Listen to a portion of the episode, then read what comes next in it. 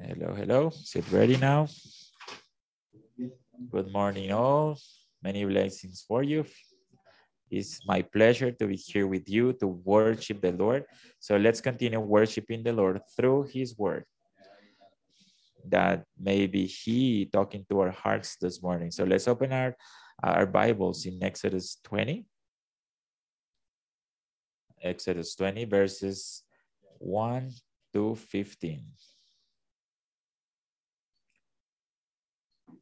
the word of God says, and God spoke all these words, saying, I am the Lord your God who brought you out of the land of Egypt, out of the house of slavery.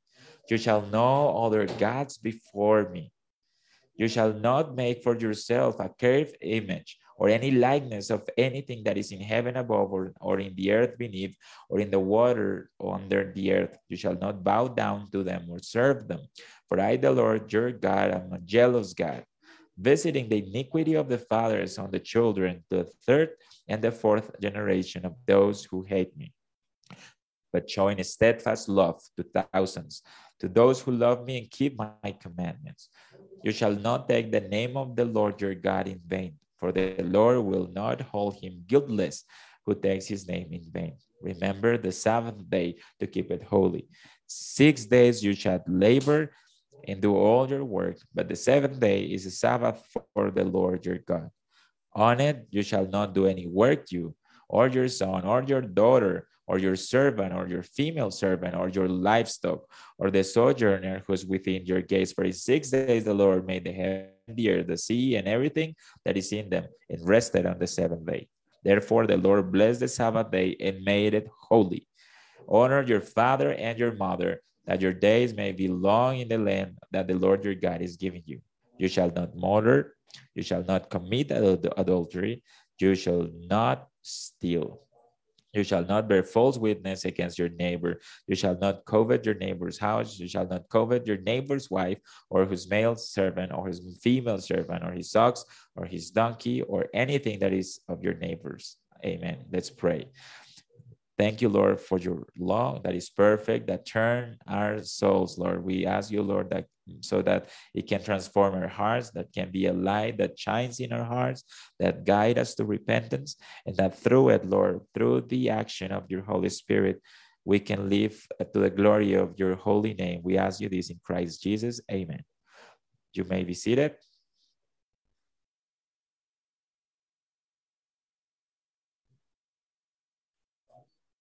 So we're gonna continue this morning the exposition of the book of Exodus. Remember that so far we've seen how God redeems his people.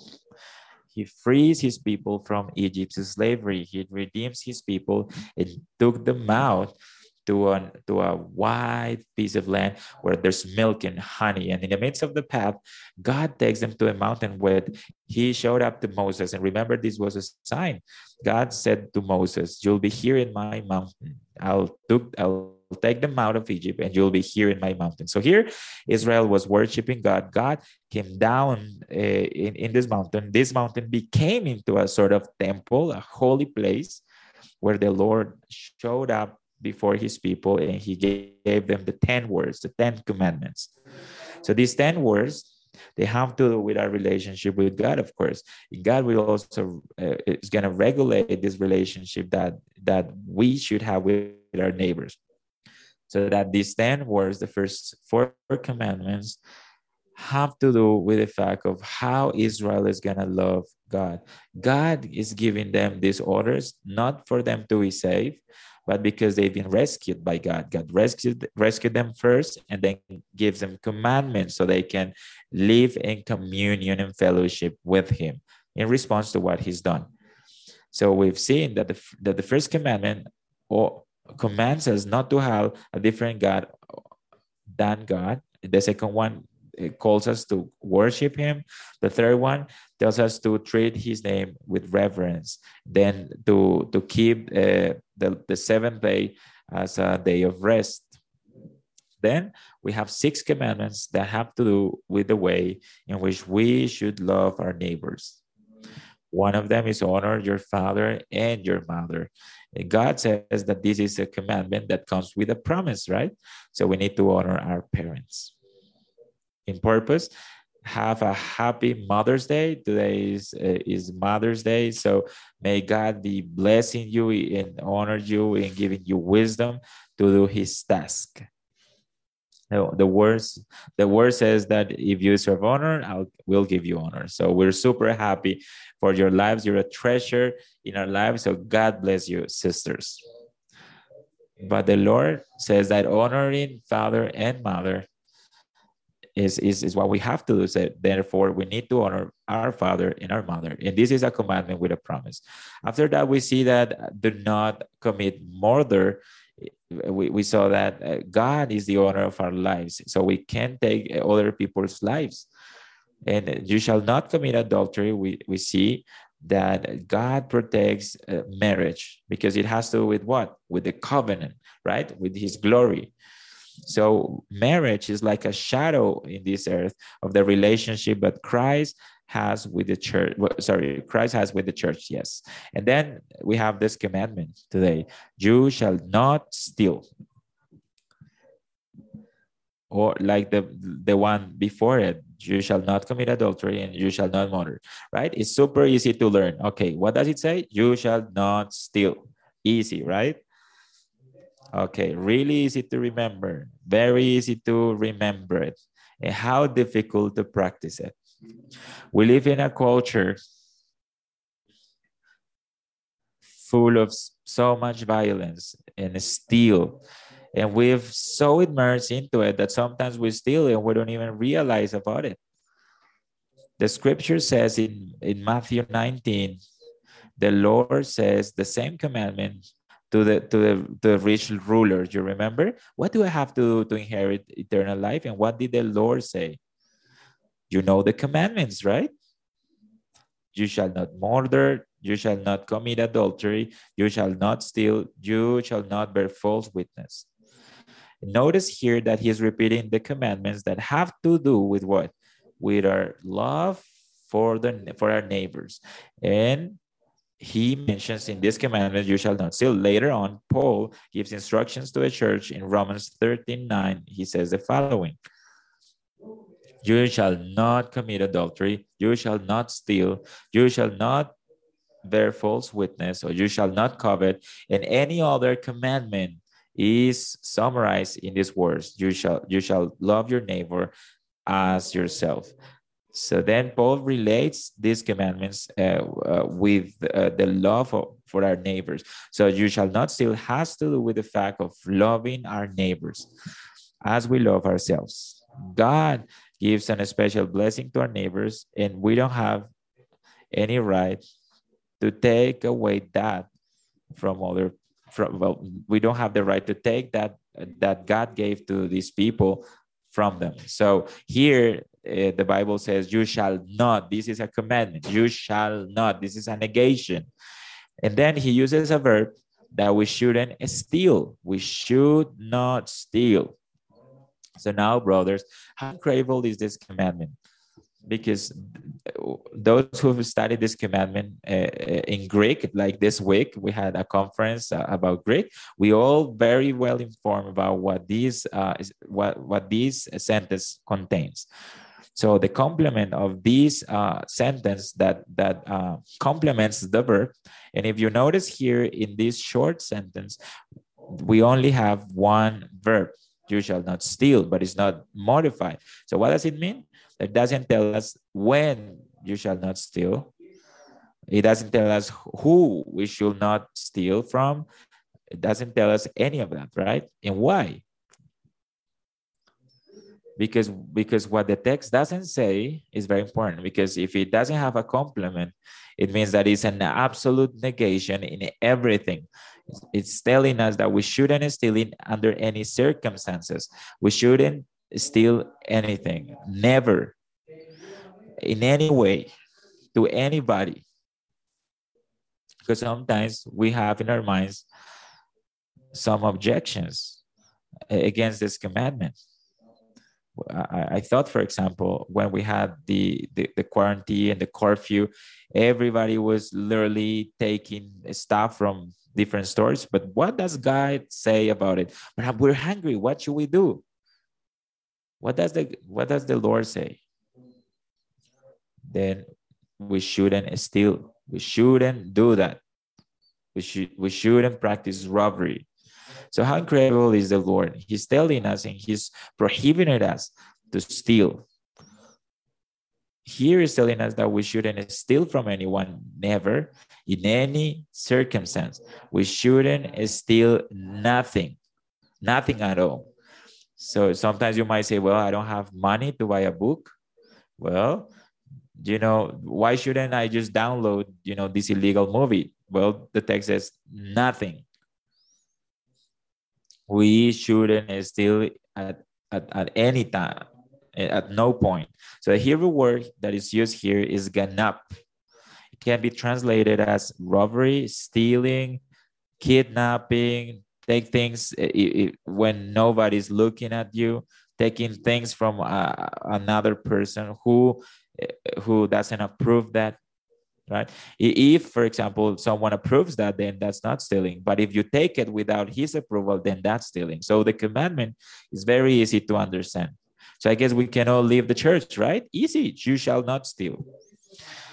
But the fact brothers is that sometimes we don't understand what what the commandment means. And that's why we have cameras here in the church. Because unfortunately here we've seen uh, uh, thieves as well here in the church. Sometimes they take things, sometimes they damage things and they don't say anything, they don't pay for them. How sad, how sad it is, right? And that's why we have to put cameras so, they, so we can wash out. You know, sometimes people say, ah, you know, the church should pay for it. You know, they have money. Sometimes we think that way. But now the intention uh, of God's law this morning is that we can look into our hearts and so we can know that we've all steal, we've all practiced stealing. There's nobody here in the church who've not steal uh, from anyone. So why sometimes people get angry about it, but you know the purpose of the law is to make us conscious uh, that our our hands are tainted because of this sin. We've steal but the hope for you this morning is that in Christ there is forgiveness. So, on top of uh, accusing you, I also want to comfort you with the grace. And my intention today is that you can leave this place understanding what God is calling you to do in a positive way with this commandment. So, brothers, the law of God says uh, the Bible is perfect and restores us also. God doesn't always want to condemn you, but always, uh, but also wants to give you grace, heal you, so you can come out of this place doing good things, so you can stop being a thief so we're going to see many ways in which this commandment can be broken. So uh, you, I want you to leave this uh, this place not simply thinking in the ways that you sh- that, that we all break this commandment, but that you leave this place repenting from the sin, so you can stop being a thief. So is it possible? Yes, it is. By the grace of God, that's possible. So we're gonna see these things answering to three questions. The first one is in, in which way we've committed uh, is a robbery. The second one is how should I repent from stealing? And then lastly, how should I learn to trust God and be a, a good administrator so I don't commit stealing? So that's God's desire. Okay, so let's look at the first question. In which way we've committed stealing. So every one of you should ask yourself. You shouldn't you shouldn't say, no, I'm not a thief. Well, let's see. Let's see. Okay, let's do an examination. Because it's very easy, right? Every time you're evangelizing and you, when you ask them to a person is, you know, people sometimes say, no, I've never committed stealing. No, I've always been an honest person. Oh, yes. And sometimes we're very quick to condemn others uh, people in our countries, ah, the government is so corrupt. Well, how about you? Well, let's see if you approve, if you pass the test. So, what does stealing mean in the Bible? The first place, this is the you know one of the biggest uh, sins in the bible stealing in the bible has to do with kidnapping. Remember the word can be translated as, as kidnapping. So the one that kidnaps people either you sell it or if you own it certainly should die. So the person that kidnaps someone should die. So the judges of israel should judge with uh, capital punishment those who kidnap others or those who yeah who sell eh, slaves for example so for eh, israelites they, they, they were forbidden to have slaves and to kidnap as well so well so this is kidnapping so there, there might be some people who've belonged to these groups who've practiced kidnapping. Well, they should know that they deserve to die because of what they did. Because this is this is something very usual in our country. You know, even nowadays we see things as you know they kidnap a person uh, when they get your money and then they just let you free. So kidnapping is very, very usual here in Colombia. And this is a terrible sin. It's one of the worst sins in here. Super condemnable. You know, this you deserve to die if you practice it. Let's see what Titus says. Because there's many rebellious and within us. Those who like to cheat, especially those of under uh, those of the circumcision. But then Paul says you shouldn't lie to each other. So here's talking about people who uh, cheat others or who practice certain professions to cheat on people. Pastors, for example, people who open up sects, for example. These kinds of things shouldn't exist because you know they're hurting people, they're cheating people, they're guiding them astray just the same way that in the old days the circumcision did. So stealing is to cheat on people. You're lying to others. This is stealing, is to let them down as well, because you're saying something that is not correct. Fraud, for example, when you say, "Hey, come, I promise you this," but that this is a fraud you know what we call a Chilean package in Spanish. So all the all the things that have to do with cheating, Scripture considers them as stealing, plunder. Behold, says Isaiah, behold that you plunder, or the other word we can use is destroy. Uh, whoa, these are these are curses of God against those who plunder those who treason each other. So it says, when you finish of destroying or plundering the whole thing, you will be plundered and destroyed. So, brothers, plundering is something that God condemns in the scriptures. What people did in the protests, what people did to enter into stores to take things that don't belong to them and, taking things that didn't belong to them. Yes. Uh, so plundering is not permitted in the scriptures because this belongs to others. Ah, but what you know? But the rich doesn't matter. No, you should you should not do it to anybody, never ever, and to any person, right? Because plunderers are gonna be condemned by God. So stealing is condemned in the Bible. Is the most natural way to understand stealing. Let's look at Luke the Lord says uh, there was a man coming down from Jericho.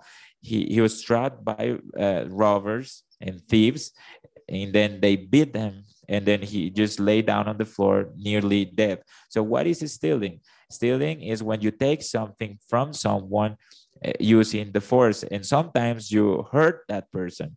This is a very common technique here in our cities, right? So you go stop uh, uh, uh your neighbor, and then you take their belongings from them, right? So you use violence, intimidation, right? So uh, also stealing here means uh, in a most general way is to take something from someone without his approval to take for example an, uh, another person's toy you have your friend for example you take his eraser or his pencil you take something right? Uh, can, can i for example you can say hi can i get this book? and you never get it back. That's stealing. Or can you get me some money and you never pay it back? That's stealing. You've still ask for a service for example and then and then tell him ah no i don't like i don't like uh, what you did because you don't want to pay him. One thing is that uh, uh, you know one, th- one, thing is that you you tell it correctly like he he really did a bad service but sometimes if you do it just to steal the other person that's stealing. You don't pay for their services. Or when for example uh, that you have someone helping you in your house and you don't pay him back that's stealing. Ah no i'll pay you tomorrow. No that's stealing. Because maybe that person will not be able to eat today because you're taking money from them. So if they need their salary and you pay him the 17th for example if you pay him two days later you're stealing from that person. You need to pay on time. You can't take people's money. That's stealing stealing is also steal ideas, for example, to copy in, your exam. That's stealing. For example, you're led your, your teachers down and you're led yourself down when you take other people's property, a movie, and you don't pay the rights for it because you're you're poor or you know that's why you're poor because you're not paying for the things that others did you need you know if you want to watch something and, and you want to pay for it well go watch it. And if you cannot eh, pay for it then don't watch it. Unless the author of the book give you a book for free right? Sometimes we've seen that in the past. Sometimes people uh, came here in the church and say well you can use my book whatever you want just for the academy. But when when that person doesn't do that we're stealing from that person. Exodus 20 21 to a stranger you shall not cheat on because you were strangers in the land of Egypt. So we won't take advantage of others. When we take money from others, that's also stealing. Le- Leviticus, for example, says if someone sins against the Lord, cheating his neighbor, for example, in terms of money or something that has been uh, trusted to that person or because of extortion. And here there are many ways to practice stealing. When someone gives us something and we uh, use it in a wrong way, for example, that's stealing. When some, for example, uh, in your work, uh, in your job, they give you uh, you know different resources and you misuse those resources for example you know those are that's stealing. Or if you go to restaurant and don't pay for what you eat then that's stealing.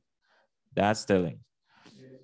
But if for example if in your office the didn't give you permission to misuse the resources for example or or to use your phone to call others for example or to misuse your time in, in your company to Eh, your own things or or to gossip with others. When your boss is paying you for that that's stealing. You are a thief. The lord says here that you can't do those things because something has been entrusted to you and they're paying you for this. Do what you have to do in the hours that you have to work. And that's why this country is, is bankrupt. That's why we're poor have you ever seen the novels in this country? When I used to watch novels long time ago, you remember Ugly Betty? Do you remember if you, if you watched that move that that novel here in Colombia? Who was the the the hero in the story? Betty, right? And who was the uh, you know the bad character, the bad actor in the movie? Marcela. So one girl was you know she was honest, she worked really well, she was a good wife. She was faithful to his to her husband, and she was the evil one. And the other one did everything wrong, and she was the hero in the in the story. You remember stealing. And on top of that, the whole team that she had, they they also steal from the company all the time. They didn't work. You remember? And they were the heroes of the story. So that's the portrait of our country how sad how how sad that is and then we say oh, why does the company don't work well because we steal money resources everything from the company because they don't pay us better. Well, sometimes entrepreneur cannot pay you more, more, more money. Brothers, that's why we are how we are. And how sad that is because we should be different, at least we as Christians. And so many of us were living in that way. We're not Colombians in a sense. In another sense, we're sons of God. We, we've inherited the kingdom of God. We should live differently.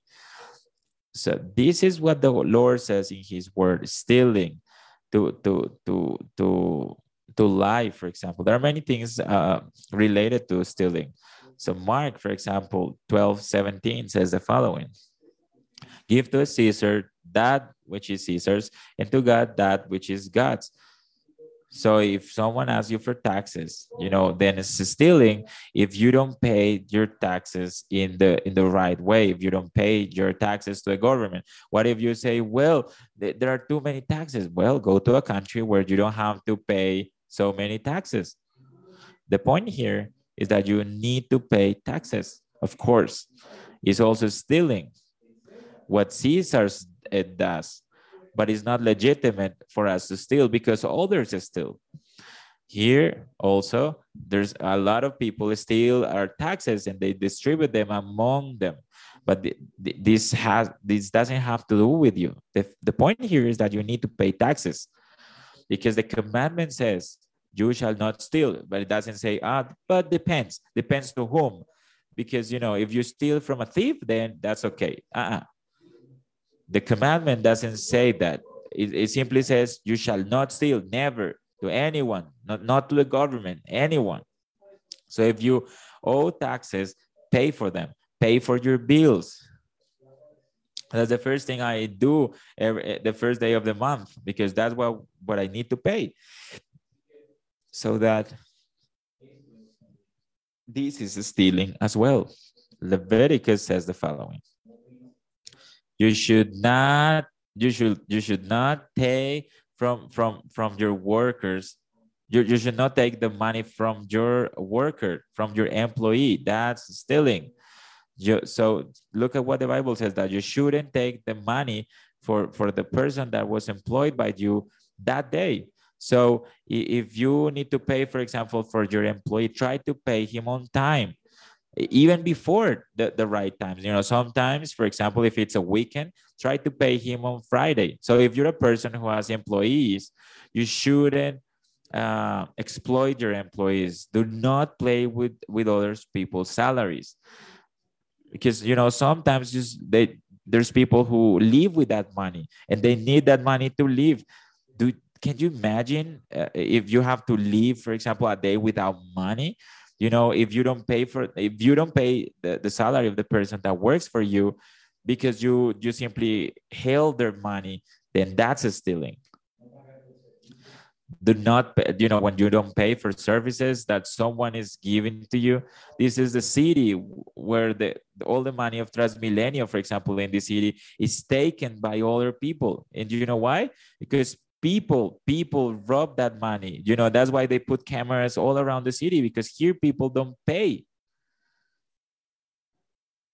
You see a lot of people in transmilenio but they don't but they don't pay for it. But you know if a believer does that i don't think he's a christian. He's a, he's a thief.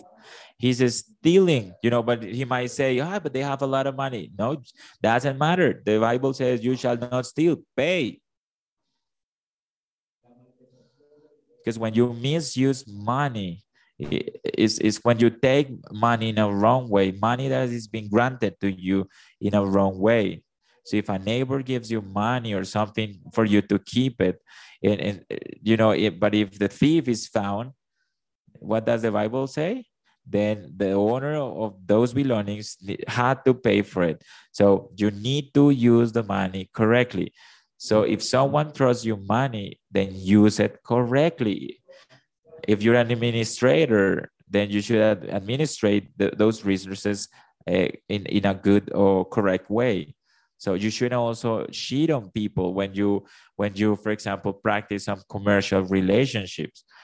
You know, Amos, for example, says the following: that, that we shouldn't that you shouldn't use for example fake weights do you know that you know when you when you cheat on others with with fake weights well that's also forbidden here. Amos says Amos says that, that you shouldn't take these these fake weights to cheat on your on your brothers or your sisters. When you increase for example prices in things uh, which are not correct because you simply want to earn more money you know he's stealing that person the person that does that is stealing so there were thieves among the people of, of israel in the same way that there are thieves here in the church so many of us we're sinning in this way we're letting other people down when we ask uh, really big prices for uh, for our for our services. We sell them something that is wonderful when the product doesn't match what we're asking for it. So asking a lot of money for our products, that's stealing. First of Thessalonians says that that nobody should let anybody down. And in fact, God says that he is an avenger of all these things. God takes revenge of all these things. When you have, for example, a bottle that is not transparent, and, and you and you put, uh, you know, just a little a little cream in in the in the bottle, but then you sell it to something very pricey, just because it looks pretty, but the content is is pretty pretty inexpensive. That's stealing. Leviticus says, if you sell something to your neighbor or if you get something from your neighbor do not hurt each other oh well he's my brother. You know let's let's let's work with my brother. You know he's my brother. I can you know he understands because he needs money. I uh, sorry i need money then you know i i can cheat on my brother. No. No the bible says no. Do everything for god's glory. Make sure that the things you make are perfect so that your brother shouldn't come back to you. It's like the doctor that, that knows that I have a patient, and then he says, "Well, I, I think uh, you have this and that," but you know, what what he's doing here is that he's uh, giving him a medicine that is that that will not heal him, but he he just simply wants him to come back. That's a stealing. So sometimes doctors do this. You know, they treat them really well and, and give them medicine that is not correct, so they come back to them later in the midst of the pandemic, for example, there was a lot of people who sell magic waters. This is stealing because they're not engineers, they're not doctors, and they sold these waters, you know, to to help other people. You know, that's a stealing. There's many people who sell things that that that say, well, this is super cool. This will help you, and this will, uh, you know, uh, help your body. But you know, they're not scientists. They're not doctors. They don't know anything about anything and they're still doing that. Well that's stealing.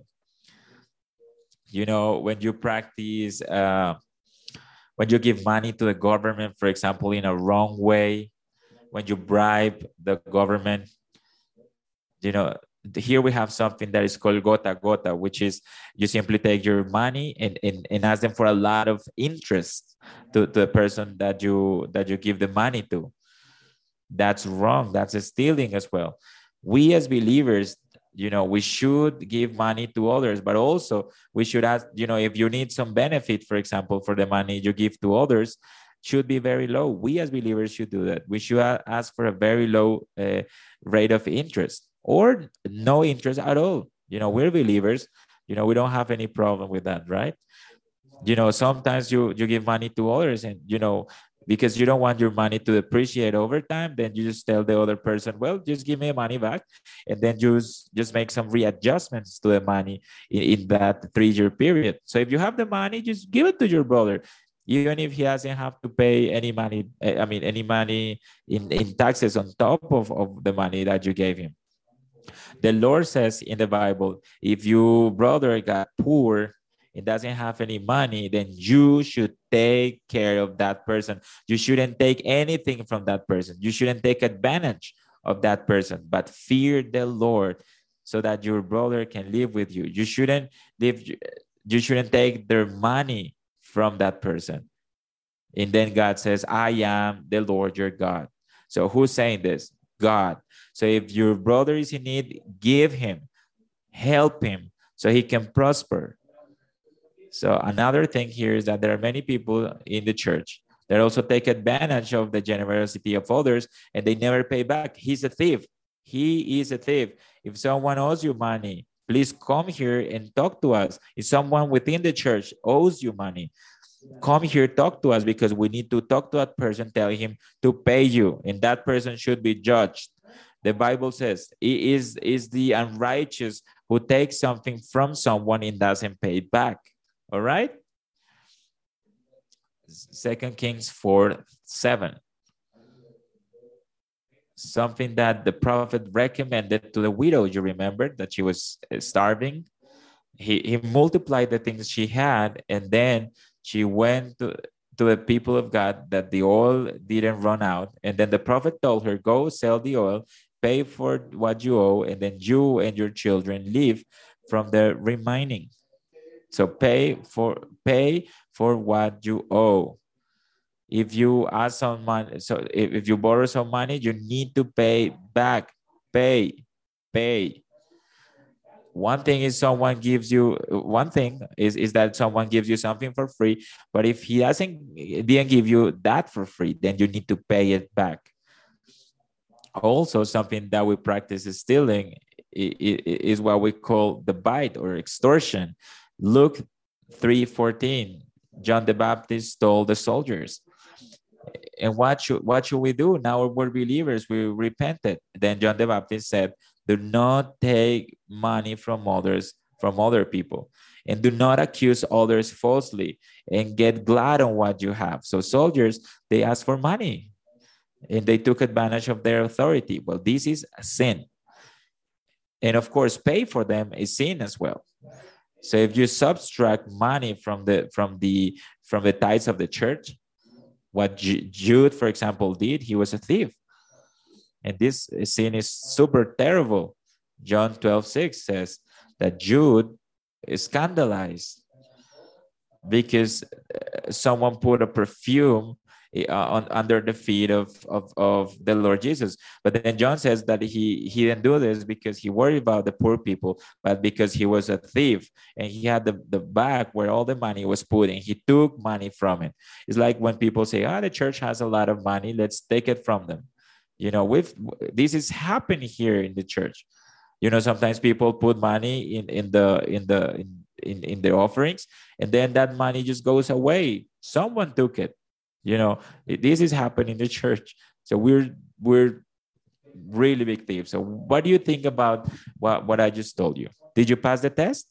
John Calvin said that, that not only that, that thieves are not only those who steal uh, in the obscurity, but also those who want to prosper themselves uh, just by simply taking advantage of others, taking advantage of others and they don't uh, work to help others. So remember that if you get things from others with the desire of damaging your neighbor, then this is considered in the scriptures stealing. Have you understood what does it mean to steal in the scriptures?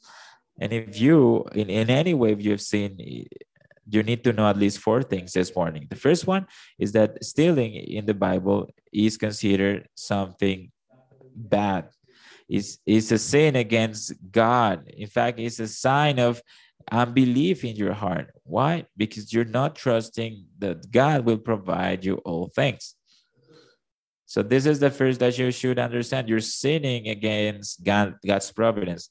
You're not trusting God. This is unbelief. Remember that stealing is the fruit of a sin, and the root of stealing is in the heart of men. The scripture says that from the heart is from the heart that comes the stealing. So in the heart is where we have the the source of all of all of our desires, all of our beliefs. So that person who practices stealing is not believing in God. It's not trusting God. It's not trusting that God will provide him with everything he needs through legitimate ways through his work. In fact, in pandemic, for example, there was many people who could work and didn't work because the government gave them money. Well, that's a stealing. You know when you receive help from others knowing that you can work that's a stealing. That's a stealing. One thing is that you ask for money for example because you you truly need it. But another thing is when you ask for money because you don't want to work you know we, we have you know we have people who who literally uh, cannot cannot work you know because of their physical conditions they can't work. So then when they ask for help that is valid. That is valid because they cannot work. There, there, were, there was no job for them. You know physically they were they were impaired. They couldn't work. You know the the the, the jews they, they they weren't able to work uh, you know these kinds of people. But if you ask for money and you can work repent because you're not trusting god that he can provide you money through legitimate ways. Wake up stand up do things right offer something do things so you can live and eat. The bible says that, that if you don't work you shouldn't eat neither. So so it, this can be associated with laziness. So stealing here is also sin against God's image. And why? Because you're damaging not only God, but also the people around you. You're letting everyone down and you're not even realizing about it, but you're letting everybody down. You're copying, you know, uh, while, while doing a test. Well, you're letting your teacher down you know you're not learning as you should. You simply think that you know you want to get a, a, a 10 uh, you know a, a good degree in, your in your college. But if you don't know uh, if you don't know uh, the the subject of the test then you know get a bad uh, get a bad degree. That's all right. If you didn't study then what? You know if i you know sometimes when i'm when i study you know, if I get a five, I'm saying, well, yeah, the teachers are good. But when I get a one, then I, I I'm like, no, no, no, no, no, I'm really bad. I'm very terrible at studying, right? So do not copy on your tests. Because when you do that, you're practicing stealing. You don't want to be a mediocre. So so so this is a sin against other people and also against the community because you're stealing to what uh, what what belongs to them.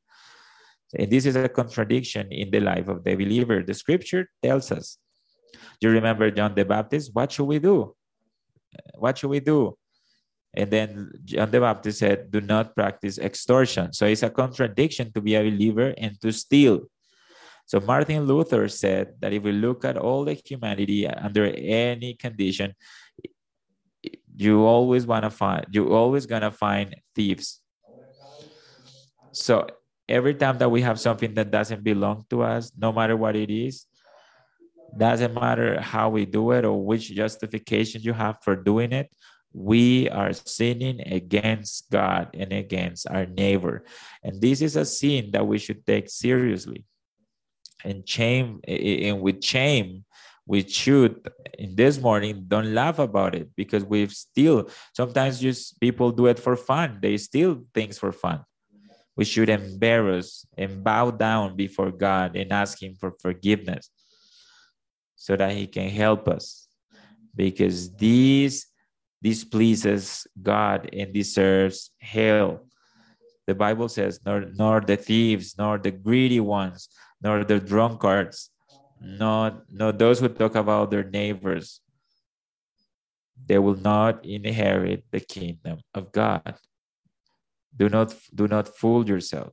God cannot be cheated. That that you do in the secret, that that that that you're laughing about, that will cost you your life if you don't come to Christ today in repentance and faith. That takes us to a second question: How should I repent? Well, repentance is a change of mind in the scriptures. Remember that all the repentance starts in the heart. You need to repent from what it is in your heart. Matthew 15 says that it's from the heart that comes out stealing. So, what should you repent about? remember that the one who who steals is because he's not trusting you have a, a, a false uh, understanding of God. God, God blesses through work.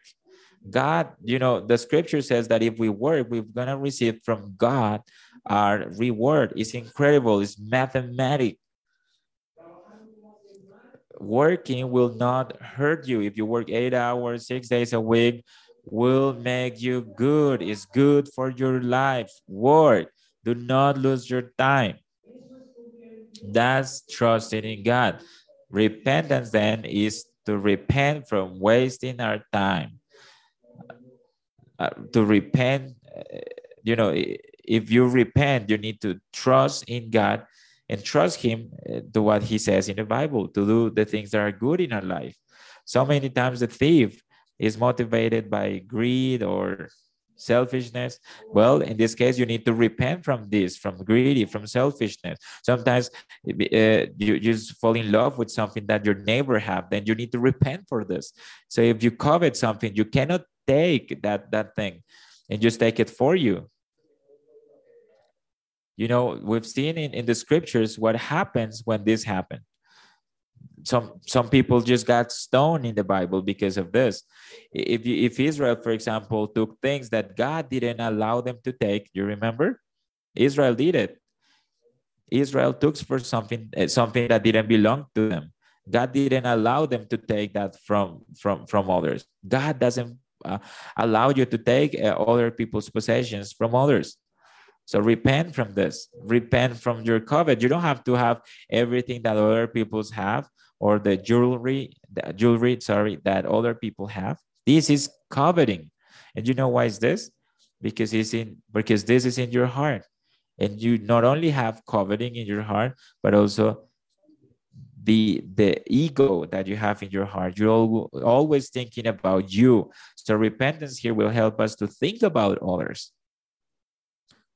Jesus, brothers, he's powerful to forgive sinners. Repentance has to do with confessing these sins, the root of these sins, to repent from your coveting, for your for your unbelief, from for being greedy, because from from that thing is that uh, uh, stealing comes. So repent from these sins. Be, pray to God that He cleaned you up, and the Lord does it. And remember, remember when the Lord was crucified, He was in the midst of the what? So there is there hope for a thief? Yes, there is hope for, for, a, for a thief who repents. One of the thieves went to hell, but the other thief in the cross, because of his faith and his trust in God, he said, Lord, always have me into account. That thief, you know, he's never trusted in God, but in that very moment, he trusted God.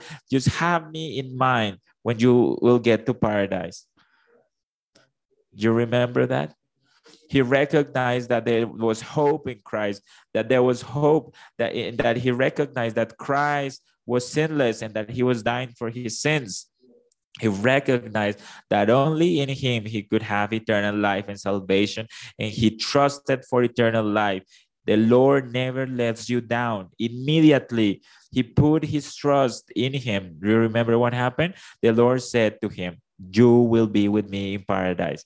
You remember those words? These are the words for you this morning. If you put your trust in the Lord today, you don't have to be afraid to die because God was obedient to eh, throughout with all the law. Jesus Christ was obedient, so you can be presented before the Lord spotless. And that that you deserve, the Lord bear it in your place.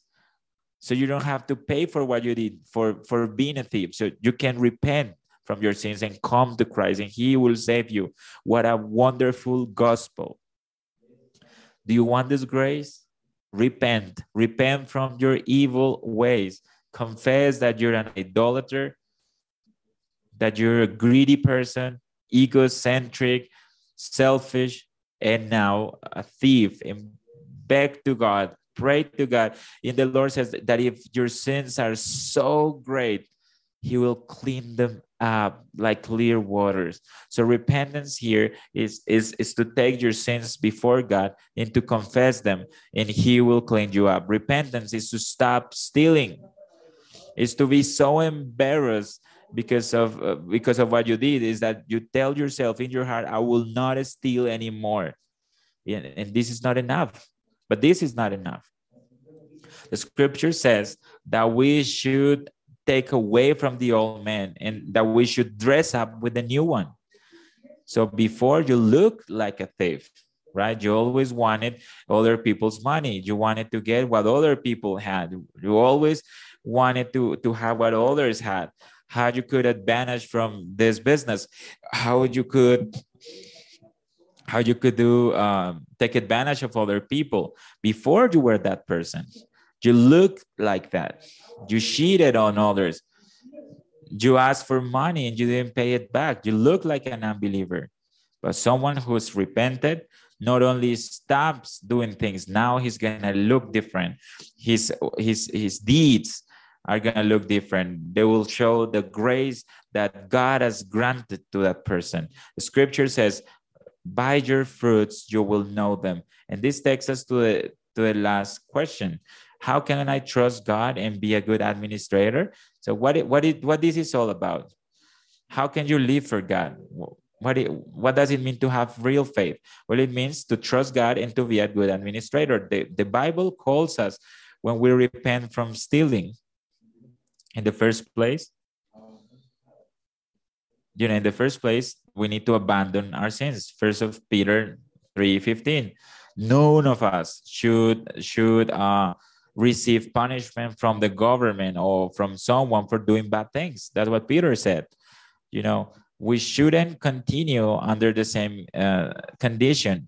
So we gotta get away from it. But you know, up to this point, we only done we've only done 50% of things. But repentance here, we need to look different. People should notice that you're different, that you work differently.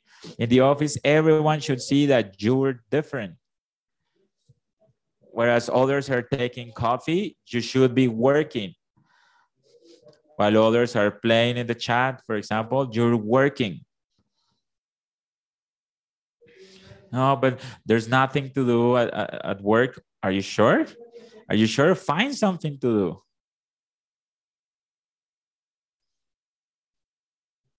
When I didn't find anything to do, I, I talked to my boss always. Boss, uh, there's nothing to do. You're paying me for eight hours. I don't know. When I was an unbeliever as well, you know, I, I just didn't want to go to a place and not to work. You know, my dad taught me to work since I was little. So I talked to my boss and, and I told him, well, I've been here for eight hours and I'm doing anything. So, you know, let me let me do something at home, for example. And my boss told me,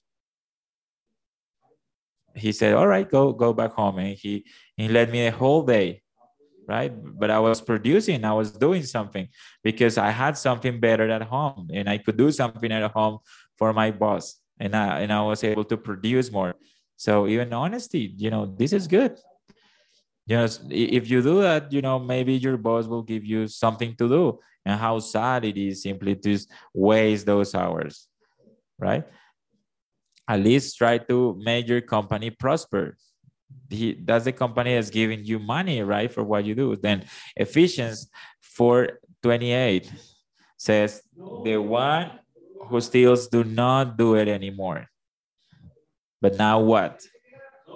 No, what does the text say? Well, now you need to look different. Now this person is gonna be a, a, person of faith and will be a good administrator. So now this person is gonna work in faith. So faith is this, is obedience. So now you shouldn't steal, but now you have to obey, you have to work. This is faith you know uh, trust that god will provide you through your work don't tell me that you don't that you expect that petro become a president so he can uh, pay for everything you need or only the, the, the those who who are selfish and those who are uh, lazy expect these kinds of things work work and work and expect that god will provide you through your work so if you're stealing, stop doing that. And the Bible says that after that, you should start, start working so that you can have enough to share with, with those who are in need. So here we don't have money distribution, redistribution. There is freedom so you can help and share with those who are in need freely. This is not socialism. We're not redistributing richness because this is stealing as well. The point here is that God is calling us to a, a revolutionary life, to stop living for ourselves, to stop working for ourselves, and to find, uh, you know, what we need through work, but also to think about others who need money so we can help them, help them to, pro- to progress. Interesting, right? This is not capitalism neither. You know capitalism where uh, what i have is what i have and i don't care about others. That's not what the bible says. You should you shouldn't take from others. Yes you need to respect what others have yes you have to respect private private property but you also have to remember something. Nothing is yours. And who's giving and who's telling you this is your owner your chef christ. The lord is saying here you shouldn't steal and that you should work what doing with your hands what's good. And then you need to share with others uh, who are in need the, the bible says that if you if you have money but and you see your brother that is in need and you close your heart how can you say that you're a believer? This is revolutionary. This, this this doesn't have to do with the isms of this world. This is real christianity because sometimes people say i look at how they redistribute the richness you know the apostles and everything. That this is not richness richness redistribution. This is that people willingly went to a church and give what they had so any widow could be in need. They did it willingly. And those who and that person who didn't do it willingly you remember the, the socialists the one that ah no i just you know he was cheating right? You remember? Because they were forced to give God killed that person. You remember Ananias and Sapphira? God killed them. So you can you can tell a person transform eh, was transformed because you become a generous person when you uh, wearing a generous person. The only thing you you thought was uh, about yourself, but now you think about others. What are the needs that you have in your house? Your, your children, your family. Before, the only thing you could you you think about was was about you, the lottery, for example. But now you should think about how to supply the needs of my family. You're thinking about others. Before you you thought, well, I have money now. I'm gonna spend it on me. Uh, I'm gonna drink alcohol, whiskey, right? But now you think, my family. What do they need? How can I improve my house? How can I ease my, my wife's life? What kind of things can I buy for her so they can be better for my children to make prosper his house? And then he thinks, how is the church? I'm gonna take something this uh, on, on, one side so I can uh, give it to the church so the kingdom of God can be extended. How is the poor people in my community? Who should I help? This is this is the transformation of the spirit. God makes you generous. And you know why? Because the believer who's saved by grace, who understands what, what the cross of Christ is about, he understands this. What Paul says, he says, Don't you know that your body is temple of the Holy Spirit who's in you? Whom comes from God and you don't belong to yourselves? Do you know how believer thinks about himself? Someone who believes, someone who lives in faith, he recognizes that nothing is his.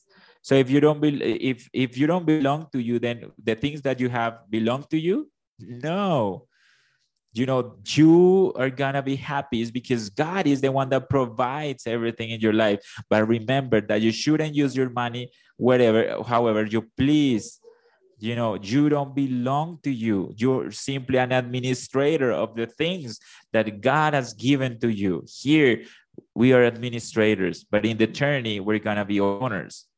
You know sometimes our faith fails. Sometimes we put our faith in the things of this world that perish the lord says. So it's not it's, it's not wrong to desire things. You know the bible says that sometimes people put their trust in, in, in the things of this world where, where they're gonna vanish but the Lord doesn't say, no, do not desire this. You know, the Lord says, no, do not desire this kingdom. You know, the Lord doesn't say this.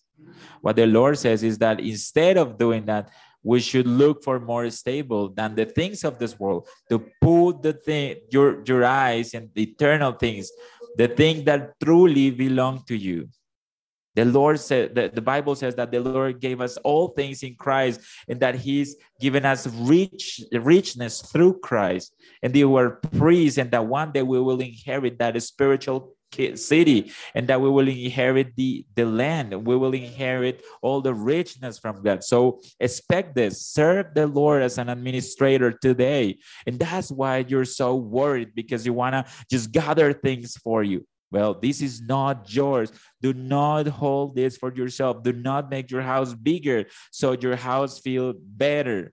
Uh, sorry, sorry, so your soul feels better. Instead, invest the resources God gave you in a in a good way. Administer them in a, in a biblical way.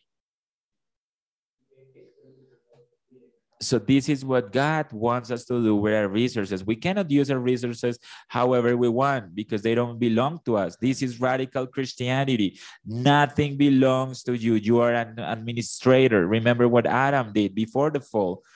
You know, God put Adam in the in the Garden of Eden for him to take care of the garden. God gave him tasks so he could administer the garden, but the garden didn't belong to Adam. You understand? Administer what is not yours today, and then you will have what's yours in eternity. Isn't that better? One day you have to give an account for what you do, the time you're stealing, the things that are using for your own benefit. God is not calling you for that. God wants you to not to misuse your money to not not to misuse, misuse the things that he's given to you not to misuse the things that he's put in your hand. Take advantage of what he's given you your gifts how sad it is you know. You always see people as as if god never gave you a gift. You gotta exercise your gift. If you no i cannot be a good pastor. Oh i cannot be a good preacher. If you know if i cannot be a, a better preacher in five years from now god will condemn me. You know i gotta be better for for for you for you brothers and sisters but also for god because i don't belong to myself. What are you gonna do with what what god has given to you? You gotta administer it. You gotta make it make it uh, give you profit. This is what god wants. I love the way this author says it. He says that there are three basic attitudes that we have towards our possessions. The first one is what is yours is also mine then i take it you know, that is the attitude of the thief. The second one is what's mine is mine. You know, I will not share it with anyone. I will enjoy it myself. This is the attitude, attitude of most people, egocentric. But then the third attitude is what is mine is God's, and I will share it freely as He commanded me to do. That's how you're called to live in a generous way because God transformed you. God made you generous. That's the fruit that we produce. So we don't work only to satisfy our desires, but we work mainly for God's glory and to help others. And in that way, we'll enjoy of what God has given to us doesn't the bible says that it's better to give than to receive? First of timothy 6 17 says to the rich of the century tell them not to put the trust in the in the richness that are not certain but in god that gives everything abundantly for us to enjoy them. Brothers this should be our attitude. This author says that every time he give he gave he was declaring confessing that the money didn't didn't didn't control that person. He's not his god.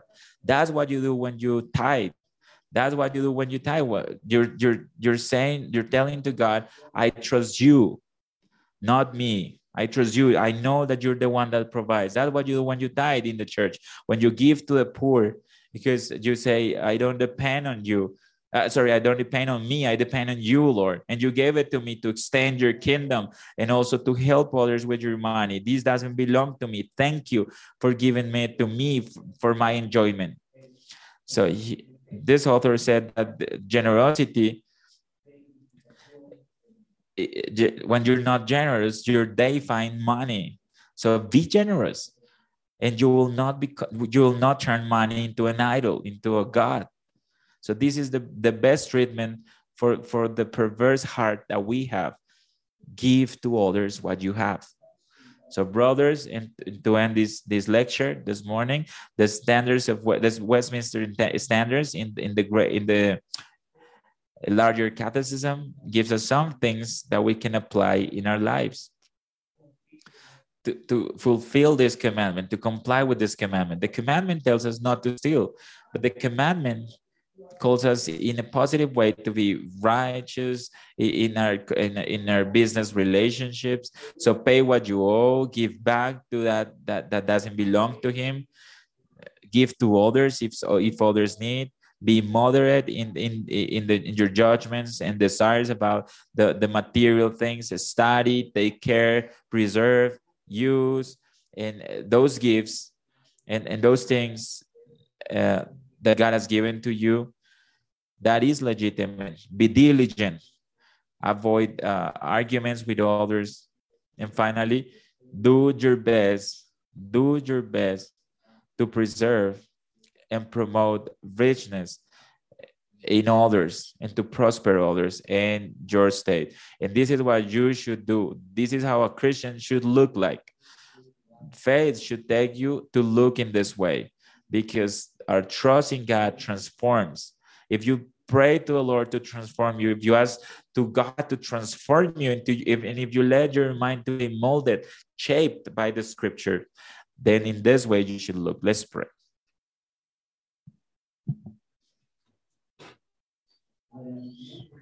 Father, we thank you, Lord, for bringing a conviction of sins in our hearts today. Thank you, Lord, for the grace that you've given us in Christ, because in Him we have forgiveness and freedom to come before you, Lord, because you died for us, so that we're not condemned with the world, that but we can serve you.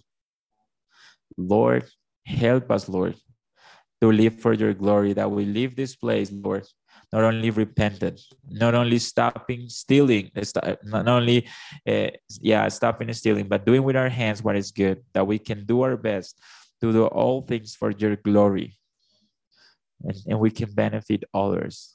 We beg you, Lord, in Christ Jesus. Amen.